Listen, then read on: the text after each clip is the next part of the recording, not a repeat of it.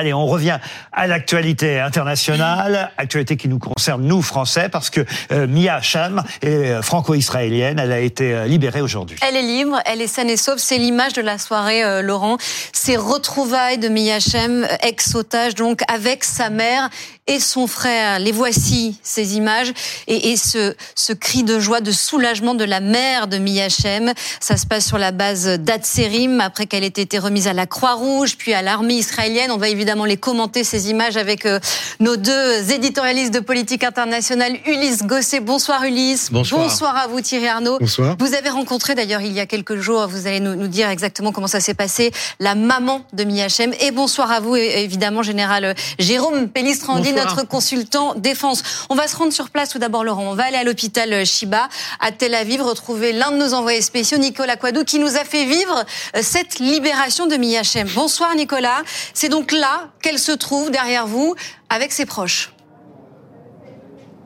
Oui, Mia qui est arrivée il y a tout juste une heure, qui est arrivée en ambulance. Jusque-là, pendant les libérations d'otages, on avait plutôt l'habitude des arrivées en hélicoptère. Désormais, oui, elle est arrivée en ambulance. Alors, on n'a pas pu l'apercevoir puisque les vitres étaient teintées. Euh, elle est donc rentrée euh, derrière, dans ce bâtiment. Euh, alors, un rideau a été tiré afin d'avoir le plus de discrétion possible. Et désormais, oui, Mia est avec ses proches. Elle est avec sa mère, avec son père également, avec son frère et sa tante, tous ses proches qui l'attendent depuis un bon moment dans l'après-midi, un petit peu plus tôt dans la journée. Juste avant que Mia arrive, nous avons discuté avec Viviane Adar, la tante de Mia. Je vous propose de l'écouter, c'était au micro de Théo Touché. Oui, bien sûr, la plus belle journée que j'ai vécue ces deux derniers mois. On est vraiment très, très heureux. Et on ne sait pas... On était très inquiets, on se demandait si elle allait arriver ou non. Et voilà, elle est arrivée. Et donc j'en suis très très reconnaissante. Et quand je l'aurai vu, uh, je saurai que c'est vrai. Voilà, désormais, Mia devrait passer au moins quelques jours à l'intérieur de l'hôpital qui a été donc spécialement préparé pour recevoir les otages. Il y a des médecins, bien entendu, toutes les spécialités euh, possibles afin d'être au plus proche d'elle, de la soigner le mieux possible, des psychologues, bien évidemment, ainsi euh, que ses proches, tout le monde qui l'entoure. Euh, les consignes sont de ne pas trop lui poser de questions, très rapidement, de la laisser s'exprimer afin que petit à petit, elle puisse reprendre le cours de sa vie normale, ce qui risque d'être particulièrement compliqué, on l'imagine, après plus de 50 jours de détention dans la bande de Gaza. Merci Nicolas Coadou. On le sait, euh, Miachem, pendant ce festival, était accompagné d'un ami dont on ne connaît pas pour l'instant euh, le sort. Vous allez m'aider, Alice Darfeuille, parce que je ne sais pas quelles sont les compétences des uns et des autres. C'est la première fois que je me retrouve sur le plateau, euh, que ce soit avec Ulysse Gosset, avec le général Félix Randy ou avec Thierry Arnaud. Mais à qui je demande, parce qu'au fond, c'est la première question que je me pose. Je sais qu'il y avait cinq otages qui restaient euh, voilà, retenus. Heureusement, Mia vient d'être libéré, donc il, il reste, si j'ai bien compris, quatre otages français. Mais euh, combien d'autres otages en tout seraient encore retenus? C'est ça que j'aimerais avant tout savoir. Combien d'otages seraient encore retenus? Et combien, pardon pour cette question terrible, combien dont on est sûr qu'ils soient encore en vie? Eh bien, le chiffre exact. C'est vous qui me répondez alors, Ulysse bah, Mais 143 otages. Mais malheureusement, on ne sait pas s'ils sont tous vivants. Euh, parce qu'il y a eu des morts dans les bombardements, notamment. Il y en a qui ont été blessés lors de l'attaque et qui sont décédés. Euh, et puis, on estime qu'il y a environ une cinquantaine d'otages qui sont décédés. Donc euh, la réalité du chiffre n'est pas connue. On n'a pas non plus la liste exacte. Parmi les otages, il y a des civils qui ont été kidnappés. Il y a aussi des soldats, des officiers et des, de simples soldats de l'armée euh, régulière israélienne. Donc ça fait beaucoup de monde. Et c'est la raison pour laquelle euh, beaucoup d'Israéliens veulent que la trêve soit prolongée pour en libérer un maximum. Ce soir, on est au septième jour de trêve, c'est beaucoup en soi, mais c'est pas suffisant pour que tout le monde ne sorte. Et puis il y a, vous l'avez dit, les, les quatre Français qui restent disparus, notamment le père des deux petits-enfants mmh. hein, euh, mmh. qui sont euh, âgés de 10 mois et de 4 ans, qui est euh, toujours porté disparu, et puis il y en a un autre qui est également manquant. Donc, si vous voulez, la joie de ce soir, qui est formidable partout, hein, en France comme en Israël, est un peu atténuée par le fait qu'il y a encore beaucoup de manquants ce soir. Donc pour l'instant, on a essentiellement, j'ai bien compris, libéré les enfants, les femmes, toutes les femmes? Non. non, il en reste encore. Oui, 26 femmes et 4 enfants encore. Encore retenu. Les, premières images, les premières apparitions des, des, otages libérés racontent aussi d'une certaine manière quelque chose de leur détention. Ce qu'on a vu ce soir, c'est une jeune femme de 21 ans libre, saine et sauve, mais blessée mm. et avec ce visage quand même, euh, il faut le dire, Thierry Arnaud, terrorisé, encore terrorisé. Oui, parce que le moment de, des premières images, c'est-à-dire celui où ils sont euh, remis par le Hamas à la Croix-Rouge et ils montent à l'intérieur de ce véhicule, est un moment d'une extrême violence et, très traumatisant. Il y a cette foule extraordinairement bruyante autour d'eux. Si ça se passe comme les, pour les otages précédents et les témoignages qu'on a pu avoir, ils ne sont pas avertis à l'avance qu'ils vont être libérés. On les voit les images de cette foule. Oui, et vous voyez que cette foule, elle est par ailleurs très très bruyante. Euh, on ne sait pas exactement quelles étaient les conditions de détention de Mia, si elle était dans un appartement euh, ou, ou, euh, ou, dans un tunnel dans, dans l'obscurité. Mais en tout cas, ce qu'ont raconté les otages précédents, c'est on ne les a pas alertés. Au moment où on vient les chercher, on les sort dans la rue. Ils sont accueillis par cette foule qui crie et ils se demandent si on va pas les tuer, si on va pas les lyncher, euh, alors qu'on est en train de les remettre à la Croix-Rouge. Donc ce moment-là, il est d'une très grande violence, et ce n'est que au moment où euh, le personnel de la Croix-Rouge peut les faire monter à bord de ses voitures et leur dire mm. on vous emmène, on est en train de vous libérer, que ça devient une réalité. Mais les premières secondes de, de, de, ces images, elles sont évidemment terriblement éprouvantes pour ceux qui, on le sait maintenant, euh, vivent depuis plus de 50 jours dans des conditions de détention qui sont dures violente, cruelle. La trêve va être prolongée, peut encore être prolongée, Ulysse Gosset? Elle peut l'être, mais on n'en est pas certain. Souvenons-nous que Hier soir, euh, ce n'était pas du tout le cas. Et puis, euh, il a fallu mm. attendre 6h49 du matin, la trêve étant interrompue à 7h si elle n'était pas prolongée. Donc, c'est 11 minutes seulement avant la fin de la trêve que l'on a su qu'elle était prolongée. Ça va dépendre des négociations. Passé, euh, à Jérusalem aujourd'hui ne, ne, remet pas tout en question, là. L'attentat revendiqué par le Hamas? La trêve a été reprolongée donc, donc à 6h49. Mais à 7h40, il y a eu un attentat à Jérusalem, trois morts, deux Palestiniens qui ont tiré sur un abribus où il y avait plusieurs personnes, donc trois morts et, et quatre ou cinq blessés. Euh, donc effectivement, et revendiqué par le Hamas, vous me le confirmez Revendiqué par le Hamas qui voulait ainsi me, euh, porter notre attention sur les, les victimes palestiniennes en Cisjordanie. on voit qu'une étincelle peut effectivement provoquer l'arrêt total de la crève. Les Israéliens ont dit maximum dix jours et l'armée israélienne dit nous sommes prêts à reprendre le combat. Sur cet attentat, Jérôme Pellistrandi, vous pouviez ajouter quelque chose Alors, Oui, parce qu'effectivement, euh, on, l'oublie, en Cisjordanie, la tension ne cesse de monter. Donc effectivement, c'est une réplique au fait qu'il y a eu deux enfants, un enfant et un adolescent qui ont été euh, tués hier. Voilà. Donc euh, ce genre d'incident, s'il se reproduit demain, samedi, eh bien, pourrait amener effectivement à une rupture de la trêve. Donc il faut être très très prudent. Mhm. Pablo Piovivia. Oui, euh, juste pour essayer d'avoir un juste regard euh, sur euh, ce qu'il se passe dans, dans cette région et pour pas être implicite, moi je, je, je, je, partage totalement l'explosion de joie à la libération de tous ces otages, d'ailleurs qu'ils soient français ou moi j'en ai rien à foutre des nationalités, enfin genre, faut en sortir le maximum possible, mais dire un peu ce qui se passe aussi dans le monde arabe, parce que dans le monde arabe ces explosions de joie, elles sont lorsqu'il y a des libérations de prisonniers euh, mm. palestiniens. Et d'ailleurs, ils appellent pas ça des prisonniers. Euh, très souvent, euh, dans les articles de presse arabes, ils appellent ça des otages. Ils disent c'est un échange d'otages. Et, on voit arriver exactement de la même façon des enfants dans des familles. C'est filmé. Hein. vous allez sur les réseaux sociaux ou sur les sites des médias. Vous avez des enfants qui arrivent, parfois qui ont moins de 14 ans. Hein. Il y en a cinq qui ont été libérés qui ont moins de, de 14 ans, donc des prisons israéliennes,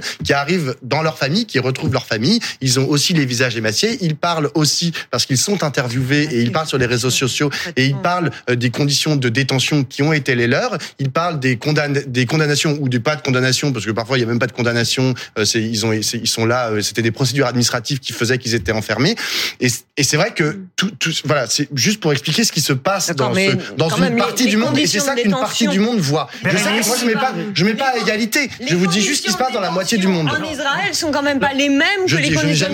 Je n'ai jamais euh, presque. Hein. Euh, est-ce que c'est vraiment un échange d'otages, comme vient de le dire Non, j'ai pas dit ça. J'ai dit, je, je, relate ce qui se passe dans le monde arabe. des prisonniers d'un côté, des otages de l'autre. Ce n'est pas du tout un échange d'otages. Il y a effectivement des, des, des, des, civils innocents qui ont été pris dans des conditions absolument terribles. De l'autre côté, il y a des gens emprisonnés. C'est vrai qu'ils le sont parfois depuis longtemps sans avoir été jugés ni prononcés ni prononcés coupables. Donc, il ne s'agit pas de dire que tout est parfait de l'autre de l'autre côté, mais on ne peut certainement pas comparer. Je partais aucun jugement. Qui vivent depuis 50 jours aux conditions de détention dans une prison israélienne. J'ai une question un petit peu pour vous concernant le rôle un peu de la diplomatie, de la politique dans tout ça. C'est-à-dire que euh, on sait que Anthony Blinken est à nouveau, je crois que c'est la troisième fois depuis, depuis le 7 octobre au, Proche-Orient. On sait à quel point le président Biden est impliqué euh, dans la résolution de cette crise avec deux objectifs prioritaires clairement affichés que sont d'une part la libération de tous les otages jusqu'au dernier et de l'autre la protection des civils palestiniens. Il a beaucoup insisté euh, là-dessus. Moi, j'écoutais l'historien Vincent Lemire qui disait le, les otages dans cette guerre, ça change tout. C'est-à-dire que vous, vous êtes obligé de garder du politique et une, espèce de dialogue euh, avec de la diplomatie. Et ça, je voudrais un peu vous entendre là-dessus. Ulysse Gosset ou peut-être. Est-ce que euh, sans les otages, cette guerre, comment est-ce que général Pellistrandi d'abord, et puis euh, Ulysse ensuite. Oui, effectivement, il y, a, une très forte pression diplomatique. Mm. Les États-Unis, la France, il faut pas oublier d'ailleurs que ce soir, euh, le président Emmanuel Macron est à Dubaï, où il rencontre, il y a la COP 28, mm, mm. où il y a beaucoup de rencontres bilatérales. N'oubliez pas la semaine dernière ce, long périple de Sébastien Lecornu, ministre des Armées, où il est allé négocier le fait que sur la fameuse liste des 50, hein, au départ, mm. euh, il y ait un maximum de français. Et la libération de Miachem confirme les efforts qui ont été faits. Donc, forte pression avec les Égyptiens. Alors, évidemment, ce qui est compliqué, le Qatar qui joue un rôle clé. Donc euh, la seule chose, c'est qu'il y a ce que l'on voit, ce que mm. l'on ce que l'on entend, et puis après il y a aussi tout ce qui se passe euh, derrière discrètement. Et c'est normal qu'on l'entende voilà. pas. Euh, à Doha cette semaine, il y avait le chef du Mossad et le, le, patron de la CIA à Doha, où le, le Hamas mm. politique est hébergé. Vous voyez, c'est très compliqué, c'est une pression très forte et qui aboutit quand même au fait qu'il y a eu un début de libération. Et le président Macron, effectivement, passera par le Qatar, par Doha, mm. en rentrant de la COP 28 à Dubaï. Et justement, j'ai une question à propos de qui fait quoi. Parce que j'ai vu Madame Nadine Morano, je la suis évidemment sur Twitter, tweeter aujourd'hui et se réjouir, et à, juste raison, de la libération de Mia. Je ne sais pas si on peut voir ce tweet de Madame Morano. Mia est libre, c'est un tel bonheur. Merci aux autorités françaises. Merci à Nicolas Sarkozy, qui a œuvré sans relâche avec Emmanuel Macron pour que Mia revienne à la maison. C'est vrai, ça. Euh, les ex-présidents participent aussi euh, aux négociations. Mais tous les anciens présidents essayent euh, effectivement de jouer leur rôle. Et Nicolas Sarkozy connaît bien le Qatar. Il y va souvent. Et donc, effectivement, il a certainement pu faire passer des messages. Et le président de la République lui-même s'est entretenu à plusieurs reprises avec l'émir du Qatar. Mais soyons réalistes. Mais donc ça arrive souvent, ça qu'un ancien président se mêle aux, ben, négociations, aux tractations. Oui, ça arrive très souvent aux États-Unis où les anciens présidents sont euh, des émissaires spéciaux qui sont mandatés par la Maison Blanche pour aller euh, porter un message. Mais euh, en France aussi, il y a eu des émissaires qui ont été envoyés pour défendre la cause de la France quand le président ne pouvait pas y aller.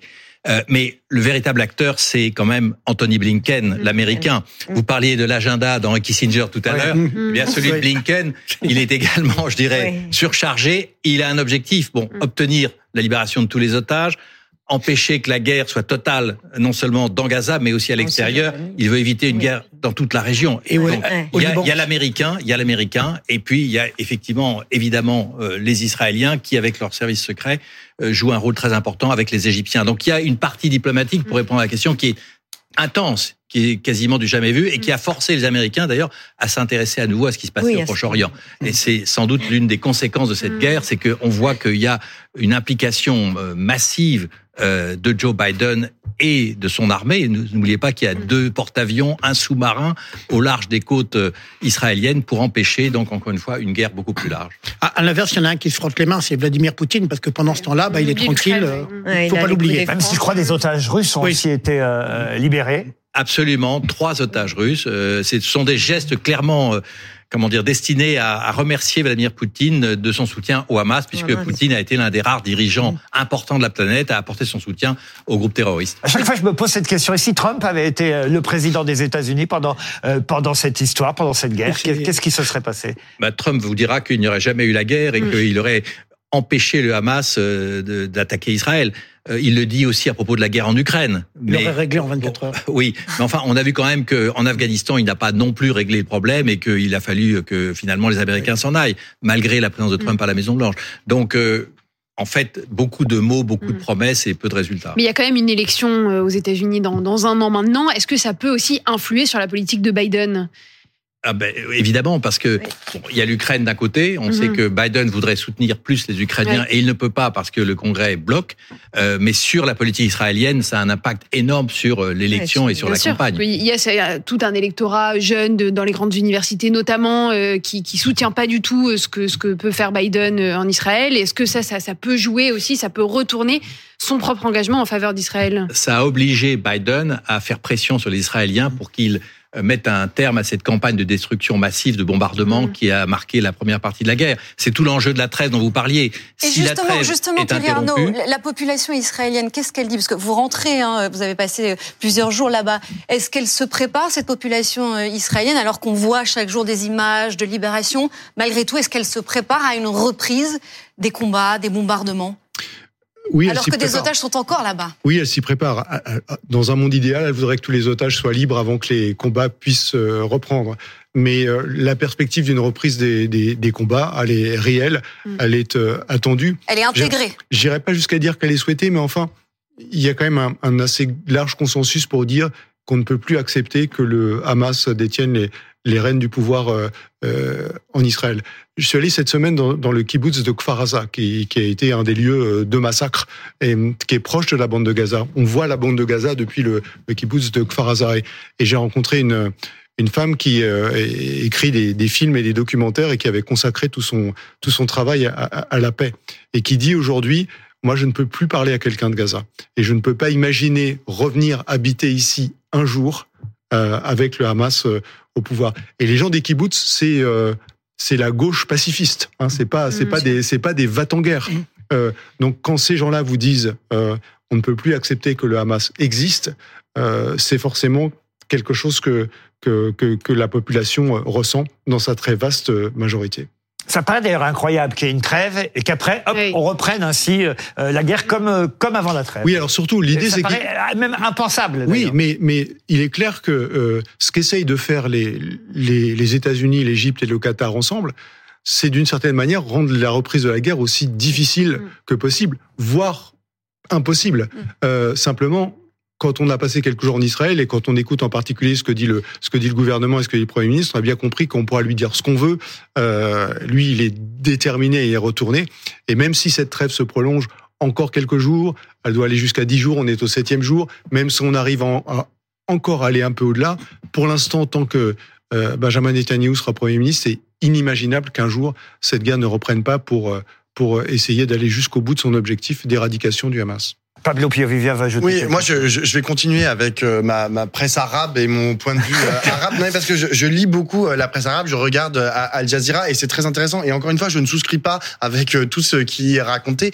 mais enfin, mais c'est intéressant de savoir ce qu'ils disent, bien Exactement, parce que je vous rappelle quand même que Israël est entouré en fait de, de pays arabes, que c'était un vrai enjeu euh, pour euh, Netanyahou euh, via le protocole d'Abraham de justement faciliter en fait ces échanges avec les autres pays arabes, notamment l'Arabie Saoudite, le Maroc, etc.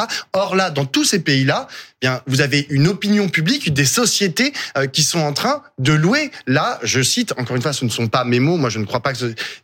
la résistance palestinienne. Et le fait que le Hamas a réussi à faire plier Israël euh, en euh, récupérant des prisonniers euh, politiques palestiniens. Et ça, c'est très important parce que on ne peut pas enlever, faire comme si la, la, la, question du Proche-Orient se faisait in abstracto sans une géographie qui est bah, celle de bah il y a Netanyahu, y a pas Netanyahu, il y a Erdogan en Turquie qui est pas très loin, il y a tous les pays arabes périphériques et que l'enjeu, si on veut obtenir non pas une trêve, mais une paix, aller vers la paix, c'est que tous ces acteurs-là participent aussi, qu'il y ait une conférence sur la sécurité euh, d'Israël et de la Palestine, dans lequel tous ces pays-là, euh, qu'ils en fassent partie. Or, aujourd'hui, quand je lis la presse arabe, et je ne sais pas si elle est témoin de ce qui se passe dans les sociétés arabes, mais si, quand je lis la presse arabe, je me dis, waouh, on en est mm. très, très, très loin. Parce qu'il y a énormément d'animosité encore énorme à l'égard d'Israël. On va s'arrêter là-dessus.